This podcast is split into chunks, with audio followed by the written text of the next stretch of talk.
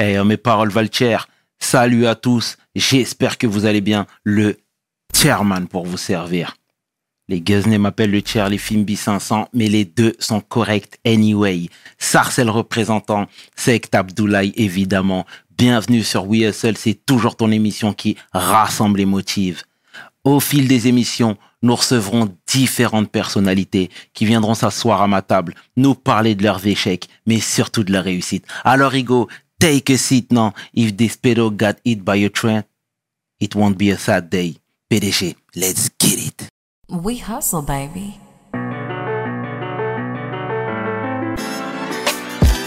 The chairman.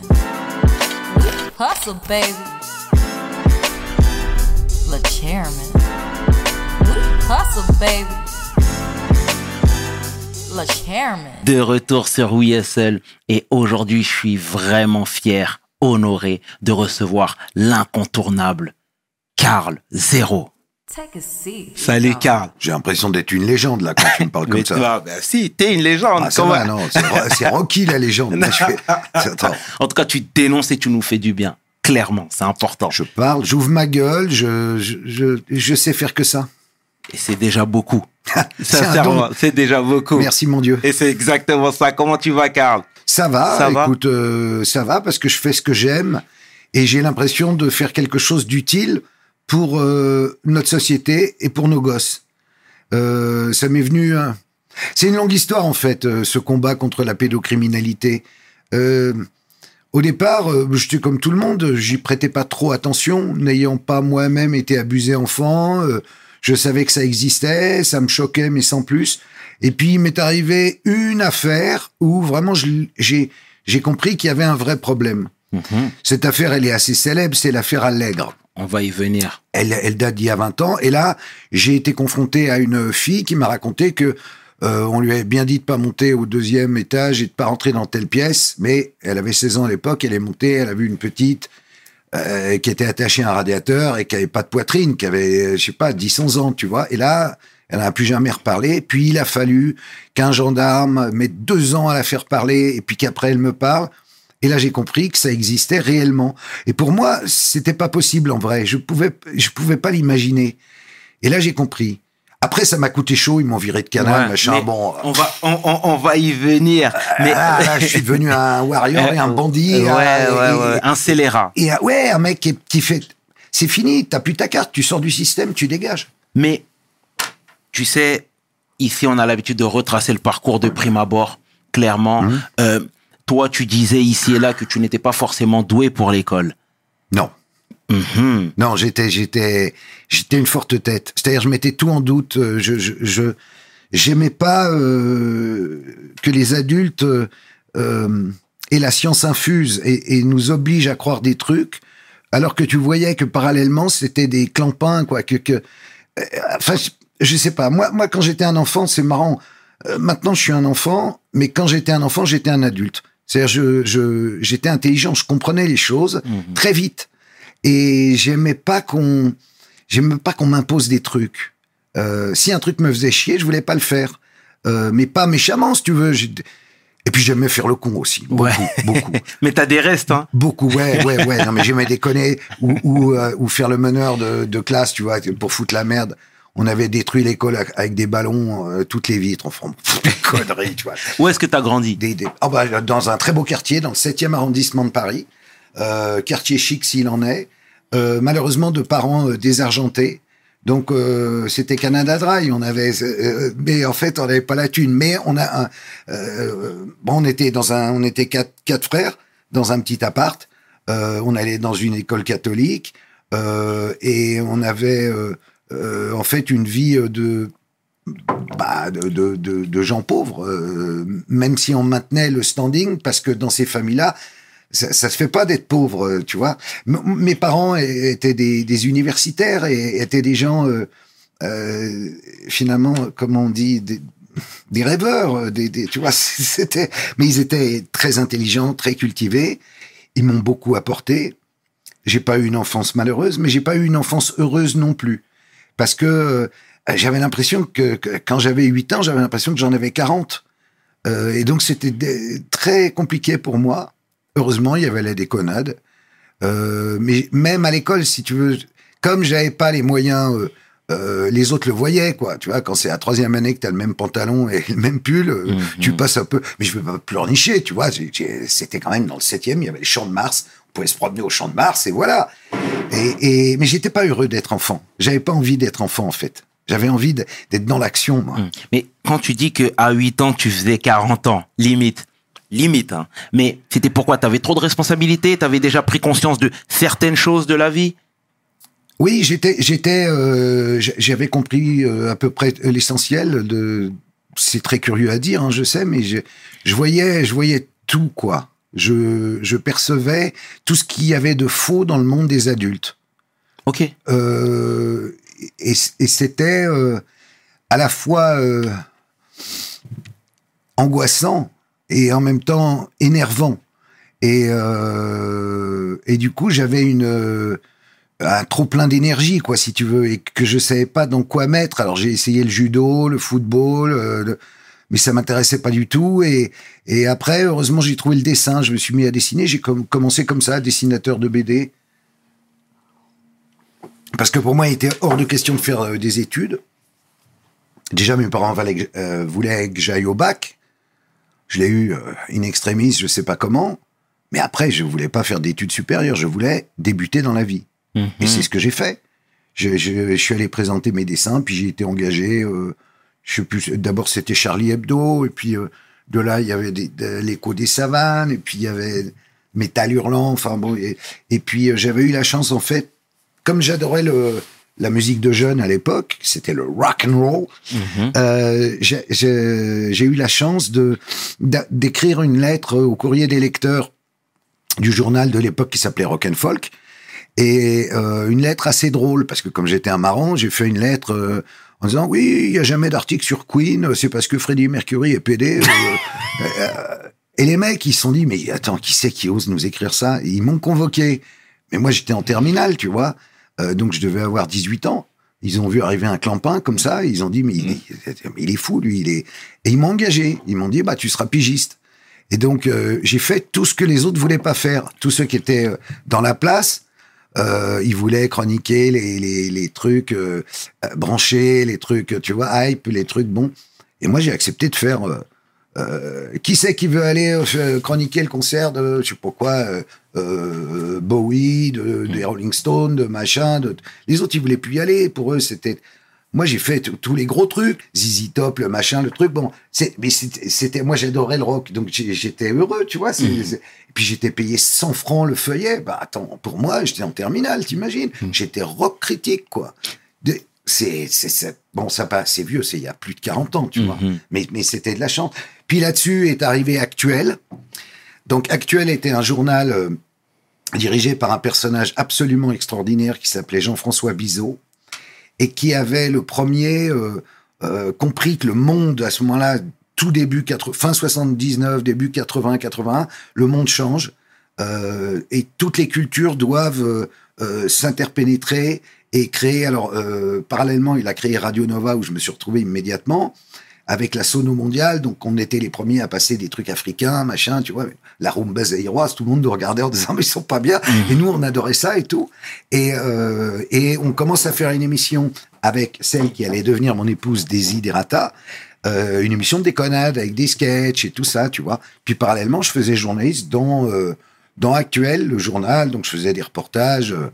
Mais on est très très loin de. de, de- de- on- je raconte ma vie là. Mais c'est très bien, mais c'est ce qu'on veut entendre, nous. Ah bon Continue. c'est très bien. Sherman, je vais te raconter ma vie.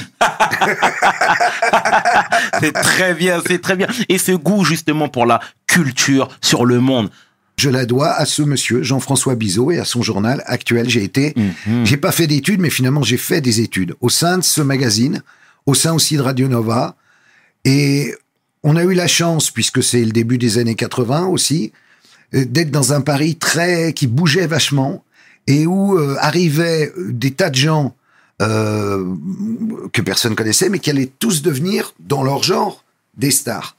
Euh, donc euh, ça, c'était très impressionnant, mais rétrospectivement, c'est très impressionnant parce qu'on a fait partie d'une espèce de mouvement où on voyait débouler, euh, je sais pas, euh, aussi bien Rita Mitsuko que, euh, mais, mais mais on était, euh, on était copains, on était, euh, enfin si tu veux, je sais pas où. où, euh, tout à l'heure on a évoqué Joey Star. Ça c'est un peu plus tard, mais Joey Star c'était Didier. Didier, en fait, il branlait rien, il tenait le mur. Et comme moi j'avais été engagé à nulle par ailleurs au début de sur Canal et que je faisais des sketchs. Euh, dès qu'on avait besoin d'un Blackos qui tenait le mur, on appelait Didier. Didier, il était content parce qu'il avait on lui filé un peu de pognon et une amitié est née et elle dure.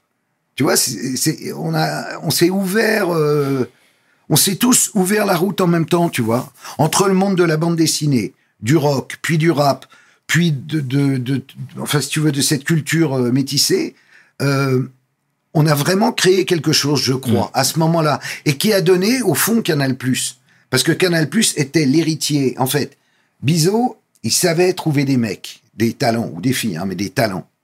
Et il les envoyait à De Greff, qui était le patron des programmes de Canal+. OK? Et c'était la- aujourd'hui, vu, vu, vu d'aujourd'hui, ça paraît la voie royale. En vrai, c'était pas la voie royale. C'était, on, était une énorme bande de branleurs, mais intelligents, drôles, capables, journalistes, euh, tu vois. Et à l'arrivée, ça a donné ce qui a fait l'explosion de Canal+. Mhm. Et aussi la possibilité sur Canal+, au départ, où on avait carte blanche, vraiment. D'accord. Carte blanche, on faisait ce qu'on voulait. Mais Des coups, on était drôle, des coups, on n'était pas drôle. tu rentres en quelle année chez Canal? Euh, 87. Ok. 87. D'accord. Entre-temps, donc j'ai fait du journalisme euh, de presse écrite. Et la Radio Nova. Moi, je t'ai découvert euh, sur Canal+. Plus Plus tard. Plus tard, exactement. Je t'ai découvert plus tard dans le vrai journal. Ah, le vrai journal, là, c'était différent. Exactement, c'est là où je t'ai découvert. Après 7 ou 8 ans de sketch dans Nulle part ailleurs, de, de- on s'appelait les fantaisistes buccaux, tu vois, on- bon, avec Albert Algou, avec euh, De Caunes, avec machin, bon. Moi, j'en pouvais plus. J'en pouvais plus parce que mes sketchs, c'était toujours des sketchs politiques à message. Et donc, euh, Gildas, tu te souviens de Philippe Gildas Bien sûr. Euh, Gildas, qui applaudissait comme ça et tout, qui était un peu notre papa de télé, mais en même temps, c'était un papa assez chiant. Bon. Et j'ai vu les rétros. hein. Ouais, connu ouais, après, ouais, bien sûr. Bon, et donc, euh, euh, moi, j'en peux plus, donc je vais voir De Greff euh, et Lescure, qui à l'époque dirigeait encore Canal, et je dis, les gars, moi, euh, dernière année, j'arrête, je veux mon émission à moi. Oula, comme tu vas Bah, je dis, j'y vais. De toute façon, sinon, je m'en vais, j'arrête, j'en peux plus. Faire le guignol, j'ai passé l'âge. Pourtant, je n'avais que 35 ans, mais je ne pouvais plus. Hmm. C'est, c'est, parce que c'est intellectuellement trouver des vannes, des vannes, des vannes, des vannes, des vannes. Putain, tu deviens idiot à force. Euh, j'étais donc semi-idiot. Et puis, j'avais un projet. J'aurais dit, on va faire le vrai journal. Ils m'ont dit, c'est quoi le vrai journal? Tu, tu, tu es en train de nous dire que les autres journaux de TF1, de France 2 sont des faux journaux? Mm. J'ai dit, oui, c'est un peu ça. J'ai un problème. Quand je regarde les informations à la télévision, je n'y crois pas. J'ai l'impression qu'on me ment. Donc, j'ai envie d'aller vérifier par moi-même, d'être dans la cour des grands et d'aller vérifier avec ma propre équipe de journalistes ce qu'il en est, si les autres me mentent. Parce que je suis comme la plupart des gens. À un moment, faut arrêter de me prendre pour un con. Et ils étaient suffisamment joueurs, intelligents et sympas pour me laisser faire. Et ils m'ont dit, OK, vas-y, fais ton émission, et puis euh, si jamais tu déconnes, dehors. Ça n'a pas loupé, j'ai déconné, euh, et ils m'ont mis dehors, mais ils m'ont mis dehors un mois. C'est-à-dire au bout de deux mois. Alors, euh, ce qui est marrant, c'est en audience, il m'avait dit, si tu fais euh, 7%, dès la première, je fais 13, ensuite 14, ensuite 15%. Bon, c'était le dimanche, 12h40, 13h30. Ça marche du tonnerre, et puis il y a en fait, par un moyen... euh, hein. Enfin, comment on récupère des cassettes, tu vois bon. On avait récupéré une, interview de Bocassa. Et Bocassa disait... euh, Ma femme euh, est venue me voir hier soir et m'a dit Est-ce que je peux coucher avec Chirac? Il a très envie de moi. Et je lui ai dit Vas-y, c'est un gaulliste on diffuse le truc dans le vrai journal. Et là, le monde nous tombe sur la gueule.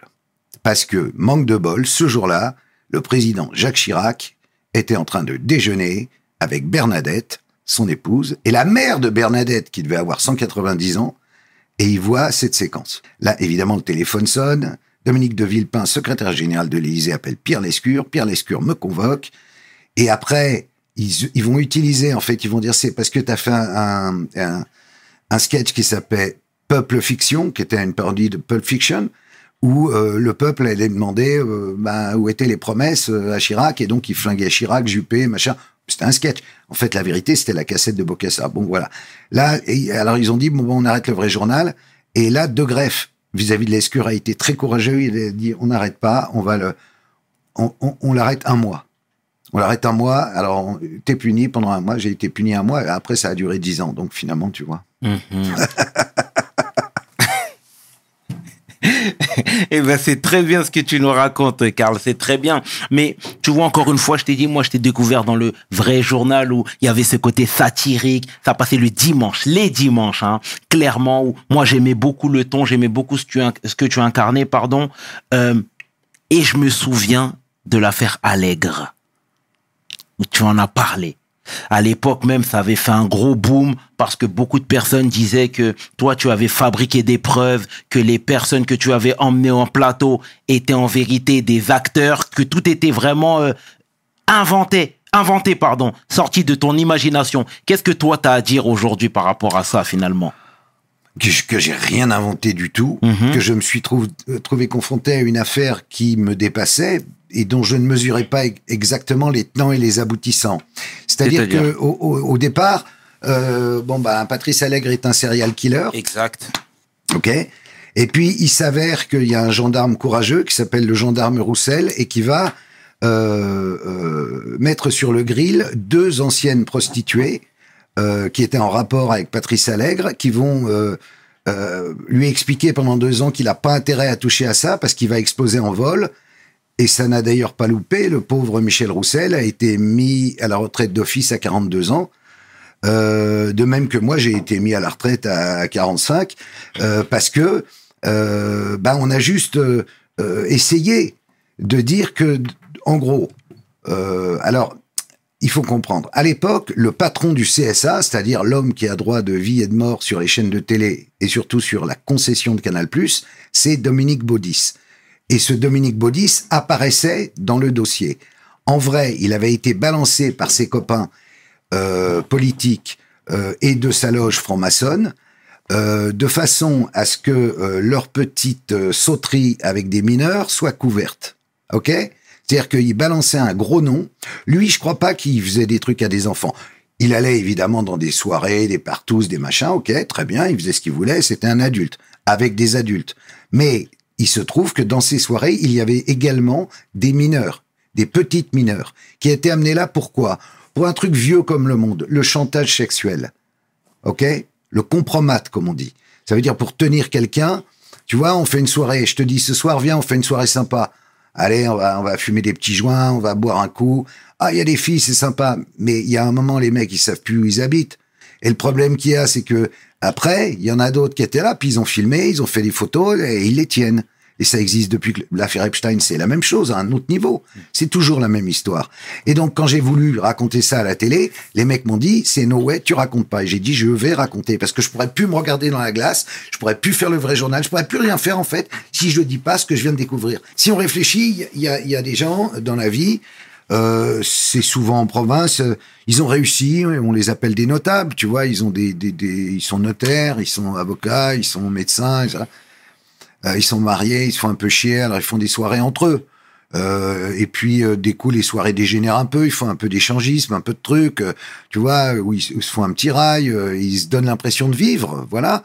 Euh, et puis euh, parmi eux, il y a parfois de mauvais amis qui vont amener euh, des des des jeunesses, des de la chair fraîche comme on dit. Et après, ils sont tenus. Et donc, euh, si jamais euh, il y en a un autre qui fait, euh, je sais pas, une escroquerie avec le tribunal de commerce, euh, et ben, il, il- il- au lieu de le dénoncer, bah, il va fermer sa gueule parce que lui-même a été pris en photo avec une mineure, tu vois. Et c'est en gros, c'est malheureusement comme ça que ça marche bien souvent. Et ça, il est important de dire que ça touche aussi des classes sociales défavorisées malheureusement qui servent de vivier euh, ce qui s'est passé à Outreau, c'était exactement ça. On nous a présenté, là, ils ont retourné carrément l'histoire d'une façon scandaleuse. euh, l'histoire d'Outreau, c'était un réseau où il y avait 55 personnes, adultes, qui venaient consommer des mineurs. Les, les fameux enfants de lait et les autres, ils sont 12, les enfants. Ils sont quand même allés jusqu'à faire une commission parlementaire après Outreau sur le thème il faut que plus jamais un truc comme ça ne puisse arriver et que des gens qui sont innocents soient mis en prison parce que soi-disant ils auraient fait du mal à des enfants. Mais quand tu parles aux enfants, aujourd'hui, Rive de Lait, etc., les mecs te disent que sur les 13 acquittés, il y en avait 7 qui méritaient pas d'être acquittés. Tout a été monté et depuis, il faut bien que tu comprennes un truc. C'est que les enfants, on n'écoute plus leurs paroles.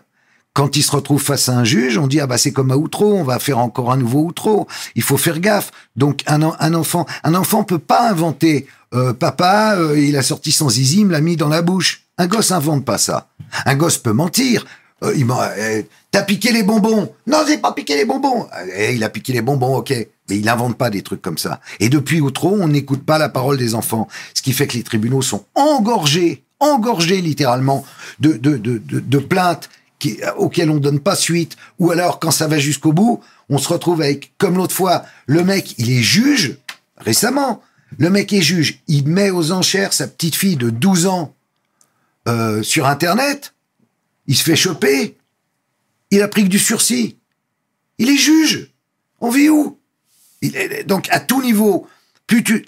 Donc, je me fais jeter de canal et, et je me dis, qu'est-ce que je pourrais faire? Et là, on me propose de faire une émission de faits divers. Je dis, oh, ça, c'est- ça c'est un destin. Ça, c'est un destin. Donc, je vais faire des faits divers. J'ai fait 120 docs de faits divers qu'on peut retrouver sur ma chaîne. Et, et ces docs, euh, c'était bien souvent des histoires de pédocriminels. Parce que c'est le sujet qui me taraudait, qui m'intéressait, où je voulais en savoir plus, comprendre, rencontrer, parler aux victimes, aux proches de victimes, au moment qu'ils cherchent toujours leur, leur fille, etc., ou leur fils. Et petit à petit, sans m'en rendre compte, je suis passé de, de, de, de mec marrant des années 80, puis de mec euh, de Canal Plus des Ouais. années 2000, à mec sérieux qui tout d'un coup a une cause. Mais je vais rebondir, excuse-moi de te couper, Karl. À l'époque, justement, les, les, les, les, les prostituées en question avaient dit de toi que tu les avais payées. Non, ça s'est pas passé comme ça. C'est ce qui est ressorti. Non, ça c'est ce qui est ressorti dans la presse. Dans la réalité, alors c'est très simple, l'histoire de les payer, je les ai absolument pas payés. J'avais deux journalistes qui travaillaient pour une agence qui s'appelle Kappa. Agence qui a pignon sur rue largement. Le premier se prenait un peu pour euh, un mélange de Roger Hanin dans euh, Navarro ou euh, commissaire Maigret, tu vois. Il- il se la jouait un peu flic. Et donc, il y avait une des deux filles, la nommée Fanny, qui nous intéressait parce qu'on savait par l'autre fille, Patricia, qu'elle avait vu les mineurs. La fameuse petite fille attachée au radiateur. Donc, il me fallait cette interview. Donc, le premier journaliste qui était sur place, euh, il lui fait des plans euh, foireux, genre, euh, il y avait la canicule, c'est 2003. On est en juin 2003, il fait super chaud à Toulouse, surtout à Toulouse. Et il l'enferme dans la bagnole, il dit, tu sortiras de la bagnole quand tu voudras parler. C'est pas des méthodes de journaliste, excuse-moi. Je lui dis, hop, tu dégages, j'envoie un autre journaliste. Il part là-bas, lui, euh, très à l'aise. euh, alors lui, il se la jouait plus... euh, il, est, du midi de la France, donc plus... mais tout, au fond, c'est terrible parce que tous ces gens-là se la racontent, quoi, tu vois. Et là, on est dans un cas terrible quand même. Bon. Et donc, lui, il arrive là-bas et qu'est-ce qu'il a en face de lui? Il a la fille, la journaliste de France Télé, de France 2, qui a 20 000 francs à donner, 20 000 francs à donner à Fanny pour qu'elle parle pour, en exclu, pour France Télé. OK? Donc, il dit, ah non, euh, ça c'est pas possible. euh, alors dans ce cas-là, on va te payer une bagnole. Et voilà. Et qu'est-ce qu'il fait? Il va au garage. Tu penses qu'il me préviendrait? Même pas. Il va au garage et il lui achète, alors moins cher, hein, 6500, une charane. Pourquoi? Pour emmener ses gosses à l'école. Elle a quatre gosses, elle a pas le permis en plus. Enfin bon, n'importe quoi. Et donc, il m'appelle et il me dit bon c'est bon, c'est réglé, tu peux venir l'interviewer. euh, je lui ai acheté une charane. Tu lui as acheté une charane? Non mais tu te fous de ma gueule. Enfin, je ne veux pas acheter, j'ai pas les thunes, c'est toi qui vas la payer. Je prends l'avion, je descends à Toulouse, je rencontre Fanny, et euh, mon journaliste, il fait, bah on va acheter la charane.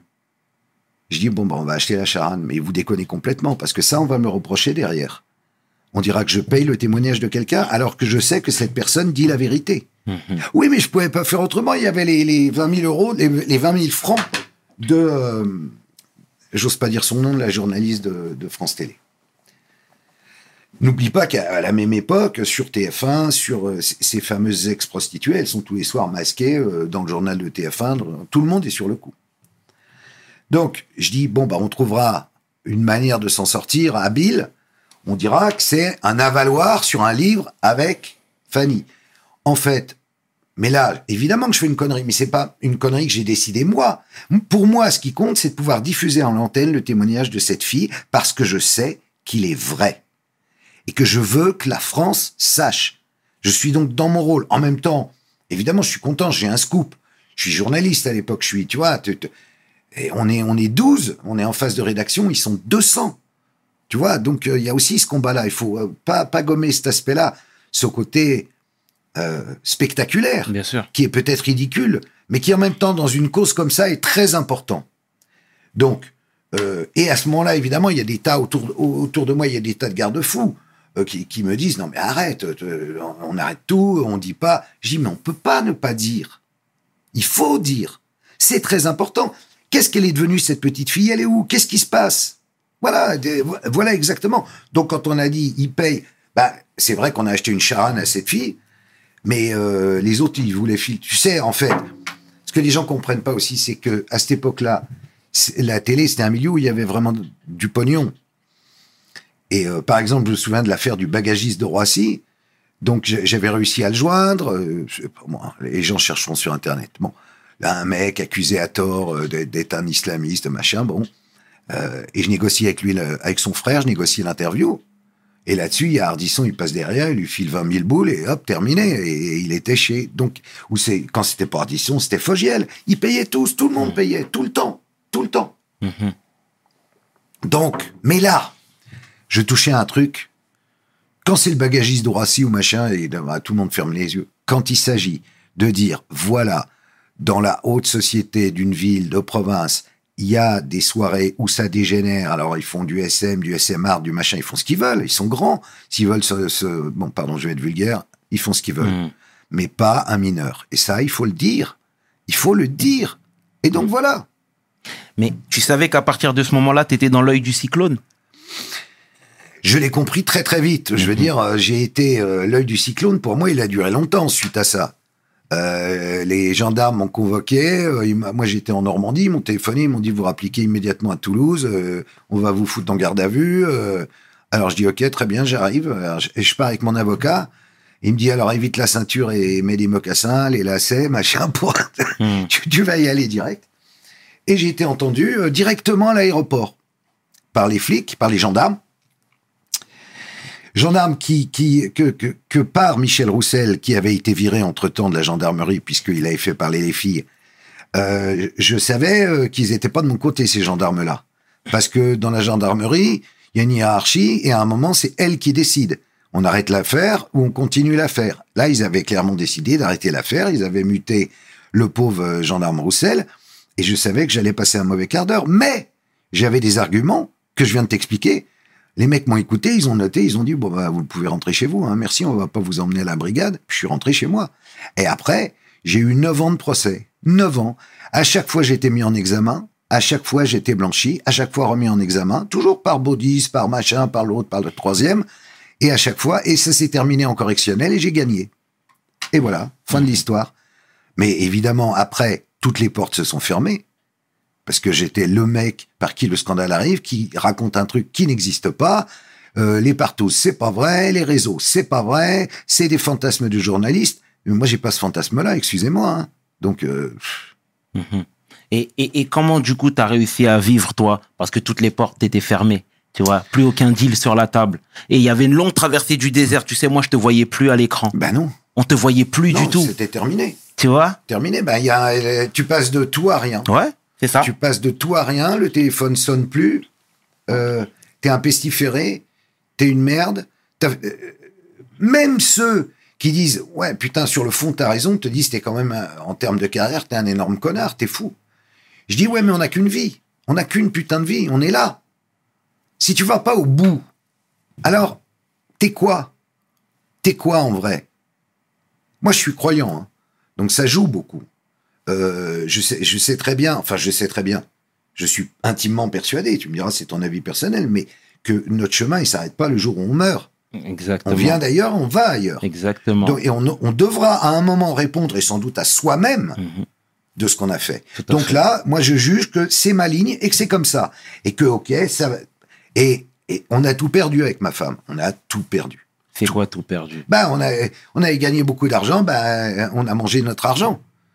Parce qu'il n'y avait plus rien. Et qu'on avait des gosses et qu'on voulait pas que les gosses se rendent compte que c'était la culbute, mais ça a été la culbute. Évidemment que ça a été la culbute. C'est ça qu'ils voulaient, la mort psychologique, morale et, et, et, et, professionnelle. Mhm. Et ils l'ont eu. Et Mais, mais dans mon malheur, j'ai quand même réussi à trouver, grâce à, à 13e rue, qui m'a proposé de faire une émission de faits divers, j'ai j'ai quand même réussi à maintenir à peu près la barque, quoi, à faire un truc. euh, et en même temps, en faisant un truc qui m'intéresse. Pour moi, c'était vachement bien parce que c'était un retour journalisme de, de terrain. Mhm. Le journalisme où tu vas voir des gens, où tu prends le train, le, le truc, le machin. ouais, tu- bien sûr. T'es pas la star euh, à qui euh, t'as 14 assistantes, euh, enfin le truc de, de, de, les années Canal. quoi. Mhm. Eh ben ouais, exactement, parce que chez Canal+, c'est toi qui t'invitais dans le salon des gens.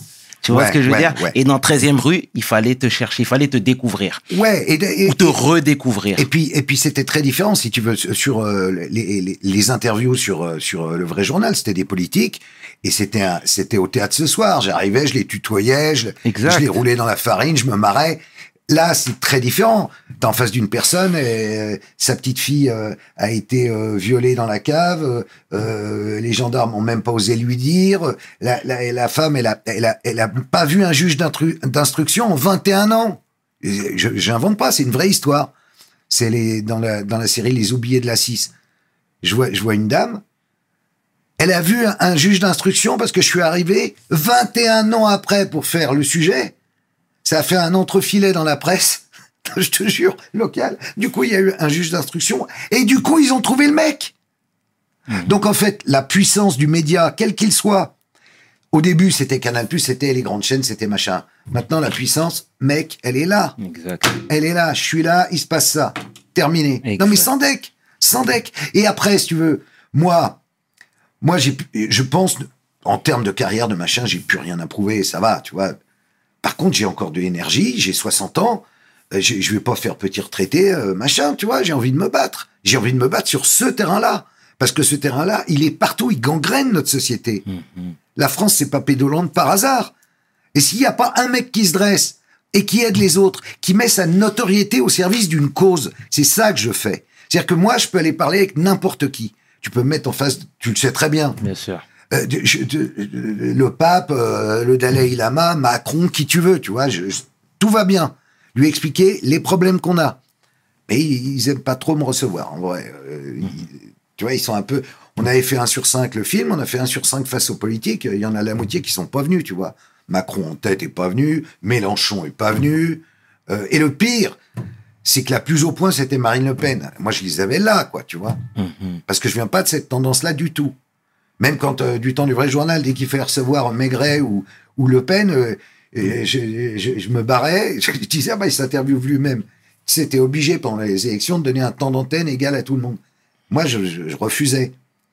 Mais quand j'ai fait un sur cinq face aux candidats, la seule qui avait réfléchi, faut, faut être honnête dans la vie, la seule qui avait réfléchi aux problèmes et aux solutions, et avec qui il y avait un débat, c'était elle. Mhm. Et, et- et pourquoi toutes les portes étaient fermées, du moins? Zemmour, il est pas venu, tu penses? Ouais. Bon, Vas-y, continue. D'ailleurs, pourquoi lui n'a pas souhaité venir? Parce que tu traînais des casseroles Parce que tu mettais les doigts là où ça faisait mal Oh, j'ai une, ex- j'ai une explication concernant, mais je je, Mhm. je, je vais pas la dire. Ouais. Euh, lui, il m'a juste envoyé un texto en me disant ça ne fait pas partie de mes thèmes, des- de mes thèmes de campagne. Très bien, ok, admettons. Là-dessus, il y a euh, deux mois, la petite Lola. Hein? Tu te souviens de la Bien petite sûr, Lola c'est tout frais. Ok. Là, euh, le Zemmour, il ressort du bois et il fait une espèce de campagne euh, parce que c'était Da- Dabia B, Ouais. donc une Algérienne sans papier qui avait tué euh, Lola. Alors là, ça devient une cause nationale subitement. Donc je lui rappelle à ce moment-là par tweet interposé Non mais attends, faut arrêter de déconner. Soit la pédocriminalité, il y a un enjeu et il est pour tout le monde, algérien, pas algérien, quoi. Quand, c'est Fourniret, tu bouges pas une oreille. Quand c'est Lelandais, tu bouges pas une oreille parce qu'ils ont des noms français. Mais par contre, quand c'est Dabiabé, tu bouges une oreille. C'est pas normal. En plus, l'affaire Lola, à mon avis, elle est pas finie. Parce que je ne, moi, je crois pas, perso, à une fille de 24 ans, soi-disant SDF, mais en fait Instagrammeuse, machin, tu vois, qui fait un crime rituel en mettant un 0 et un 1 sur les pieds, avec toute seule et pour le plaisir. J'y crois pas. Moi, je pense qu'ils étaient plusieurs. Je pense que, bah, alors les flics travaillent, ils veulent rien dire, elles les sont. Mais moi, je le, je le sens pas. Je, j'y crois pas. En tout cas, mettre ça sur le terrain, là, là, il faut pas, faut quand même, enfin, mettre ça sur le terrain du fait que, ouais, elle est algérienne, alors, bon, enfin, ou alors même, admettons, euh, tu sais ce que c'est les enfants zouris. Mhm. Bon, ça peut être une histoire d'enfant zouri, mais elle est, elle est pas toute seule. La fille, elle est pas toute seule, c'est pas possible. Et t'as répondu? Zemmour? Ouais. Oh, tu parles. non, mais il considère que je suis un, un malade mental. Ouais. Non, mais c'est c'est c'est c'est très bien de nous mettre en alerte et nous éveiller sur tout ça. Euh, toi, la pédocriminalité, c'est ton terrain de chasse, comme on le sait tous. Hein. Euh, moi, j'ai regardé le reportage 1 sur 5, qui est qui est un qui est qui est, qui est vraiment euh, comment dire un documentaire choc coup Tu de vas poing pas me dire, tu vas pas me dire que c'est complotiste. Non, non, Y a non, non, rien non, de mais complotiste y a- non, dedans. Non, honnêtement, c'est criant de vérité et c'est un documentaire coup de poing, comme je te l'ai dit. C'est vraiment du militantisme à l'état pur. Eh ben, ça n'a Euh, pas mais- empêché Marianne, ça n'a pas empêché Libération, euh, ou l'autre patate, là, arrêt sur image, Schneiderman, de me chier dessus en disant que j'étais complotiste, que c'était n'importe quoi, que, tu vois, non mais sans déconner, quoi. Mais- Mais, alors, ils protègent un système, ils protègent un truc, Hmm. ils ont des trucs à se reprocher, tu finis par te poser la question, en fait, tu finis par t'énerver un petit peu. Ça fait 20 ans qu'on fait ça quand même avec Serge Garde, avec euh, Laurence Beneux, avec Oméra Cellier, avec avec euh, euh, maintenant Bibrave et tout. Euh, Il y a beaucoup d'assos, il y a beaucoup de gens qui savent, qui se rendent compte. Et il se passe rien au niveau des pouvoirs publics, rien, mais rien. Mhm. Mais il y a eu la loi Billon entre temps. Non mais la loi Billon, mais quoi. Non, Le- le- je suis obligé de t'en parler. Ouais, non mais la loi Tu Billon, vois ce que je veux dire? Mais c'est juste rien, quoi. Mhm. C'est rien. Attends, euh, rétrospectivement, ils ont fait quoi? D'abord, ils ont dit ah non non non, le premier quinquennat c'est celui des femmes. Ok, alors on parlera pas des enfants. Bon, ok, bah alors on va attendre le deuxième. Hein. Si vous avez que ça à foutre, on y va, très bien. Ils étaient obligés, il y avait mis tout. Ils avaient le feu au cul, il fallait qu'ils Mhm. faire un truc. Mais sur les enfants, ils ont pas bougé une oreille. Puis après, ils se sont dit tiens, on s'occupe des enfants. On nomme Elisabeth Guigou. Bonne idée, Elisabeth Guigou, ancienne ministre socialiste, présentable, meilleure amie d'Olivier Duhamel, lequel tombe dans la lamentable histoire euh, de, euh, où il, il violait euh, son petit, je sais sais plus quoi, son, son- bon, ce- son petit neveu, son machin de, de, oui, le petit Kouchner là, le livre de Camille Kouchner, bon, etc. Là, ils se disent, il faut faire un truc. Alors ils virent Guigou parce qu'ils se rendent compte qu'elle sent le pâté. Ils mettent Taquet, un petit gars qui venait d'Avas. Il connaît rien à la pédocriminalité. Donc euh, Taquet, il n'était pas au taquet, et puis euh, au revoir Taquet. Et puis euh, depuis, ben, il y a la civile, ça c'est pas mal. Il y a le juge Durand qui est un mec bien, mais il est pas très rentre dedans.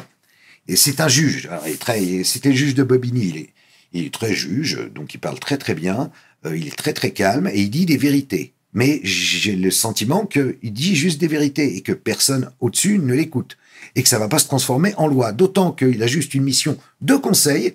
T'as pas deux, trois conseils à me filer euh, pour en finir avec la... Si, je vais te... Je vais te... Allez, réunit des mecs, ils font des belles réunions, ils sortent, ils sortent des, des, des paplards euh, avec lesquels le gouvernement se torche. Mhm. Voilà ce que je pense. Je pense qu'il faut que le peuple s'exprime, que les gens disent non.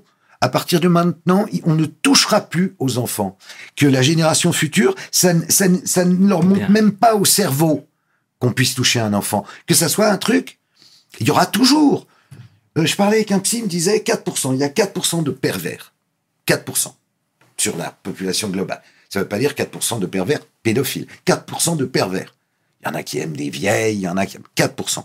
Sur la population mondiale. Ouais, y aura- il y aura toujours une petite partie, mais infiniment moins grande que celle qu'il y a aujourd'hui. Parce qu'aujourd'hui, le problème qu'on a, c'est que c'est de partout, c'est dans toutes les institutions, et les institutions se couvrent, elles ne font pas le ménage. Si, l'Église a commencé à faire le ménage, mais l'éducation nationale, il n'y a pas de ménage. Les ASE, il n'y a pas de ménage. C'est clair. Partout, c'est. Et puis, il y a un autre problème, c'est la cyberpédocriminalité, qui, qui est, comme tous les gosses ont des portables. Pour les prédateurs, c'est hyper facile de les choper via les, via les réseaux. Enfin, c'est partout, il faut réagir, il faut un coup d'arrêt absolu. Mais tu es conscient aussi que ton message est, est- est reçu et validé par beaucoup d'entre nous. Tu vois, là, je pense même à Fris Corleone qui, qui parlait de toi. Ouais, tu vois ce que ça- je veux dire? Ça me touche beaucoup parce que c'est pas ma génération, c'est pas mon style de musique. Moi, je suis resté euh, Johnny, euh, machin, tu Ouais, vois. ouais, mais, ouais. Mais, mais, mais ça me touche à mort quand je vois que des jeunes reprennent le truc derrière ou, ou quand je vois par exemple le travail de la team Moore, Sti- Steven Moore, donc, a commencé à la Réunion, son truc de chasseur de pédos, et maintenant ils sont 50, ils ont fait arrêter 200 personnes, et il a commencé tout ça parce qu'il avait vu à la télé le fichier de Zandvoort, qui est un doc que j'ai fait avec Serge Je l'ai vu, je l'ai vu. Et, et, et là, il s'est dit, non, il a eu la même réaction que moi quand je me suis retrouvé face au témoignage de l'ex-prostituée. Il, il- il s'est dit, c'est pas possible. C'est, il y a un problème, il y a un problème. Et donc, il a créé la Timour. Donc, c'est bien d'avoir, évidemment, des gens plus jeunes que toi qui te soutiennent et qui vont dans le même sens. Et, et, et si on peut arriver à, à, à faire péter ce, ce truc-là, ce, ce tabou, ce non-dit, ce, ce, ce, putain, mais on aura servi à quelque chose. C'est, c'est, que- que je sache, c'est- regarde, MeToo, ça a quand même obtenu des résultats, quoi. Ça a marché pour les femmes. Pourquoi il n'y a pas un MeToo des gosses? Bien sûr. Les enfants, qu'est-ce qu'on a de plus cher, en fait? Qu'est-ce qu'on a? Rien de plus cher. Bah alors, Bien sûr. on se réveille, on y va, on dit ça suffit aux mecs. On leur dit ça suffit. Et ils prennent des lois. On ne fait pas du sursis pour un mec qui, qui, qui vend sa fille. Enfin, je veux dire, les peines qu'ils prennent, mais c'est ridicule. Je suis d'accord. Je suis d'accord. Pardon, Et- je m'énerve. Non, non, non, mais c'est très bien. Tu parles avec le cœur et, et, et, et, et c'est ce qu'on retiendra. Mais tu vois, l'affaire Nordal le Landais. Pour toi, il est seul dans, il est seul ou pas du tout? Non, il est, il est évidemment, il est pas seul. Mais quand je dis ça, je, me fais traiter de fou, de, complotiste, de machin. De... Le Landais, le Landais, c'est un c'est un petit dealer, c'est un petit voyou et c'est un petit euh, revendeur de ce qu'il peut revendre. Euh, le Landais, je note que euh, il y a deux aspects. Il y a l'aspect serial killer. Il a, il a, il a pris pour euh, Maëlys et puis pour le petit caporal noyé. Il y a quand même euh, une bonne quinzaine de cas où il est probable que c'est lui. Euh, mais bizarrement, ils ont arrêté les enquêtes en disant oh ben non. D'abord, ils en avaient trouvé une soixantaine, puis ils ont réduit donc à 14, je crois, et puis ils ont tout abandonné. Quand je te dis c'est un petit revendeur, pour moi, Maëlys, c'est pas pour sa consommation personnelle. Je suis désolé, je n'y crois pas. Pourquoi? Parce que qui il tue? Bah, ou, ou, ou quels sont les cas où la cellule, ils avaient créé une cellule Ariane pour ça, les gendarmes? Ou les flics, je sais plus. Euh, et 14 mecs.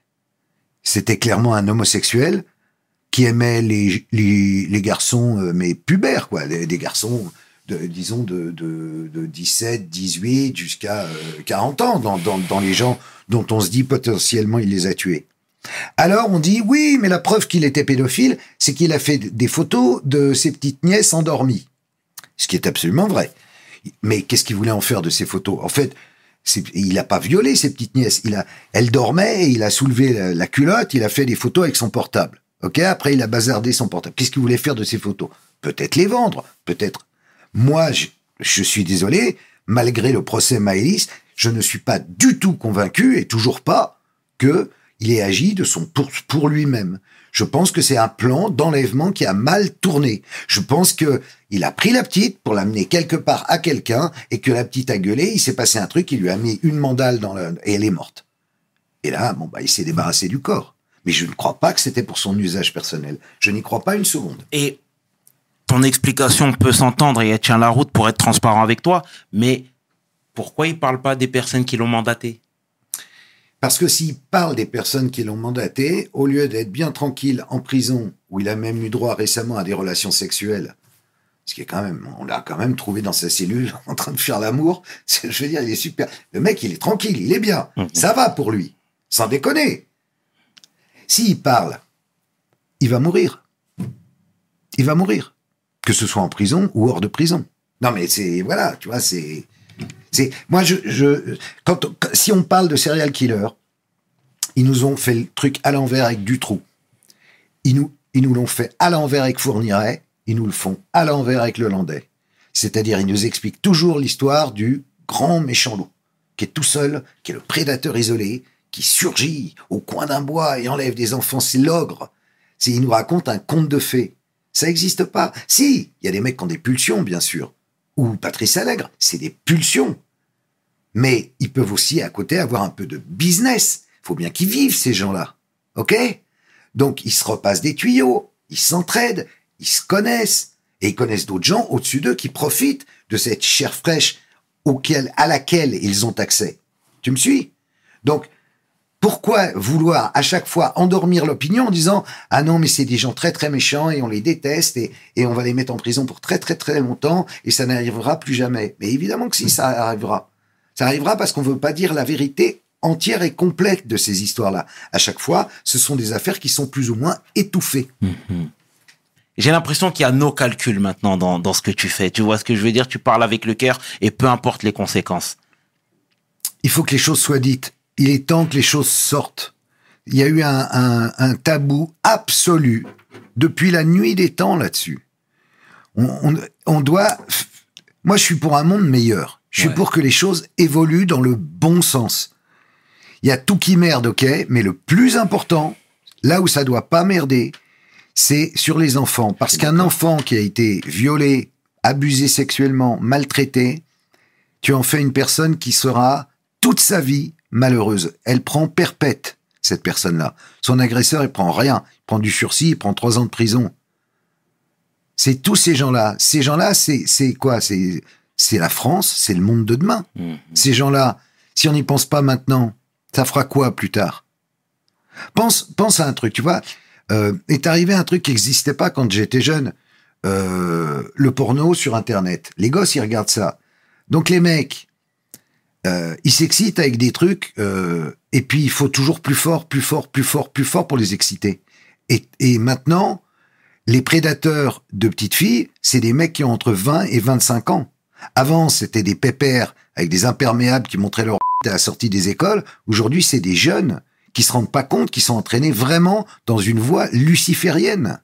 Donc, euh, il faut ouvrir les yeux à la société là-dessus. En disant, attention, c'est pas un jeu, c'est des vrais enfants. C'est bien vrai. Mais c'est vrai ce que je te dis en plus. On a les chiffres. C'est criant de vérité. Et c'est quoi les chiffres? Bah, c'est que j'en parlais avec le avec Steven Moore, il me disait que aujourd'hui, euh, puisque eux, en fait, tu sais, leur boulot, c'est de traquer euh, des, des euh, tu, la- tu veux que je raconte un peu la team Moore? Bien sûr. Il y a un exemple magnifique. C'est ce qu'a fait Steven Moore, qui est un mec de la Réunion. Au départ, il est tout seul. Et donc, euh, je l'évoquais tout à l'heure, puisqu'il a vu le fichier de Zandvoort, il s'est dit, faut agir. Qu'est-ce qu'il a fait? Il a créé, un peu à l'instar des Anglais et des Américains qui ont comme ça des brigades de chasseurs de pédos, il a créé une petite brigade. En fait, au début, ils ont été que deux. Il a trouvé une femme, Neila. Neila, elle fait des ménages euh, sur la région parisienne. Et lui, il a un petit boulot là-bas à La Réunion. Et à, deux, ils ont créé des profils virtuels d'enfants pour attirer des pédophiles et ensuite les faire serrer par les flics. Euh, ils prennent soin évidemment de ne pas les, les malmener ou, leur fracasser la gueule, ce qui tomberait sous le sens, mais non, parce qu'ils veulent que les mecs soient traduits en justice et ils ont réussi dans bon nombre de cas, plus d'une centaine, et puis il y a aussi d'autres affaires qui sont en cours, on aura le verdict plus tard. Mais donc ils font un travail extraordinaire, ces gens-là. Et, c'est eux qui m'ont confirmé que le- les prédateurs qu'ils attrapaient maintenant étaient des jeunes. C'est fini le. Enfin, il y a encore des vieux. Des, parfois, il, il me parlait de, de, de vieux Suisses de 80 ans qui se. Enfin, c'est pitoyable. Mais là, c'est des jeunes. Des jeunes qui tombent dans un truc qui. qui si tu veux, il y a, il y a une espèce de d'explosion des valeurs. Et donc, à terme, des, des valeurs, de la valeur essentielle du monde qui est la famille. Je suis désolé, c'est c'est, ça a toujours reposé là-dessus. Je vois pas pourquoi ça serait plus ça. Et, et d'ailleurs, on nous propose quoi d'autre comme valeur, comme vraie valeur? Mhm. Au-delà de parler de religion, de croyance, de, de, de spiritualité, de tout ce que tu veux. Si déjà on bousille l'idée même de famille et où on peut faire tout euh, à, à- à n'importe qui, notamment aux enfants, excuse-moi, dans ce cas-là, moi je me retire. Ouais. On le salue, ce Steve Moore. Alors, on a besoin de gens comme, eux- comme lui, pardon, qui dénoncent et qui agissent surtout. Et on n'oublie pas Neila qui est extraordinaire. Neila, au passage, big up à eux. Et ce sera le mot de la fin, Karl. Voilà, aujourd'hui, tu sais, nous, il y a quelque temps, on avait reçu euh, une militante, une journaliste, Aude, Lance, Aude Lancelin, pardon, je sais pas si ça te parle. Oui, bien sûr. Voilà, on parlait de euh, la liberté de la presse, à savoir, elle disait que tu avais forcément les mains bâillonnées quand tu appartenais à un grand groupe. Qu'est-ce que tu aurais à dire, toi, par rapport à tout ça? On a le contre-exemple avec Paul Moreira, avec Mediapart, etc., qui eux-mêmes essayent de dénoncer comme ils le peuvent, mais de manière générale. De manière générale, c'est pour ça, je vais te dire, là j'ai j'ai lancé, euh, c'est mon actu comme on dit, j'ai lancé une plateforme VOD qui s'appelle carl0.tv sur laquelle je diffuse des films, des documentaires que je rachète euh, dans le monde entier et qui sont des trucs que tu trouves nulle part, qui sont ni sur YouTube, ni... euh, qui, et qui traitent uniquement de la lutte anti-pédocriminelle. Il y a euh, un film, Child Voice, que j'ai mis sur ma plateforme. C'est un film qui avait été commandé par Amazon. Il est resté un jour sur Amazon et ils l'ont retiré. Quand ils ont vu le film, ils se sont dit merde, nous on a commandé ça, c'est pas possible parce que c'est un film qui raconte l'histoire d'enlèvement et de viol d'enfants. Euh, c'est pour ça que j'ai lancé cette plateforme pour qu'on ait un endroit pour en faire aussi un média parce que moi j'avais envie, j'aime bien être invité, tu vois, mais j'ai envie de faire moi-même aussi des trucs et des interviews et, des, et, des- et de suivre des cas personnellement ou de re-raconter des histoires. Hmm. Donc là, je suis en train de préparer une série sur Dutroux, sur l'affaire Dutroux, la réalité de l'affaire Dutroux en Belgique dans les années 90 et, et le réseau Dutroux derrière, parce que Dutroux, là encore, n'était pas un prédateur isolé. Et, et alors, c'est 5 euros par mois. Alors, tu vas me dire, c'est cher, et je vais dire non, parce que euh, en réalité, on, on perd des ronds parce que chaque film, bah déjà, faut l'acheter, faut trouver les droits, faut donc le clearer, ensuite faut l'acheter, ensuite faut le traduire. Et donc, chaque film, eh ben, il revient à peu près à 1500, 2000 balles. Euh, mais en même temps, c'est là où tu le verras, c'est sur carl0.tv. Puis, et puis, ça me fait un, un, un média, euh, un autre média euh, euh, 100% euh, indépendant, où je peux mettre le travail d'autres en avant et en même temps les aider à vivre en filant un peu de pognon, tu vois. Alors, il y a, il y a aussi pas mal de films français, mais il y a aussi, on a des Allemands, des Italiens, des Espagnols. On a plein de trucs, en fait. On a, on a... Voilà, il faut que les gens aillent jeter un œil là-dessus. carl0.tv. D'accord. C'était ma promo, ma petite promo. Bah, bah, c'est très bien, c'est euh, très bien.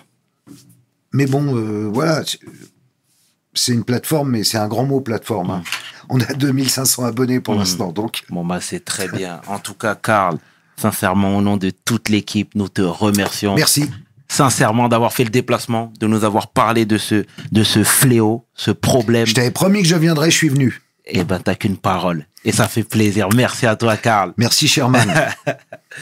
T'es le chairman.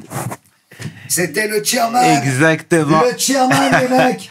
Qui 500. Tu peux inverser les deux sont corrects avec l'homme que l'on nomme Carl Zero pour We Hustle. Mes paroles valent. Peace. We hustle, baby.